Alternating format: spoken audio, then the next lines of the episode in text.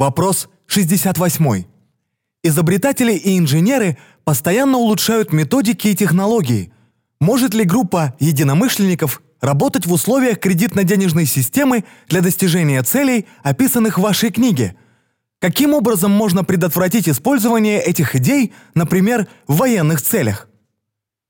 Если идеи общего достояния всех ресурсов планеты и идея глобальной, ресурсоориентированной экономики будут приняты человечеством, то потребность в политике и деньгах отпадет.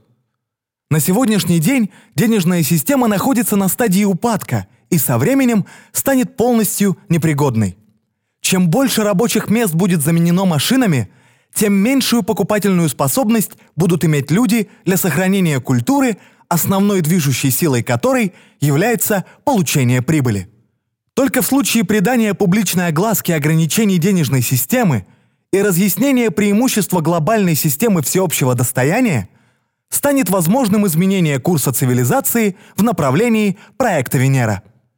Это можно осуществить путем продвижения идей в обществе с помощью книг, фильмов, школ, статей, веб-сайтов, телевизионных шоу и так далее.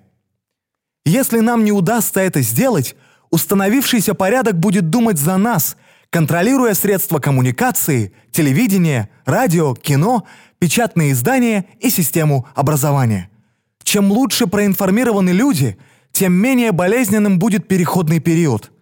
Сам по себе проект Венера не сможет вызвать значительных социальных изменений, если люди, подобные вам, не возьмут на себя ответственность за информирование других о целях и направлении проекта.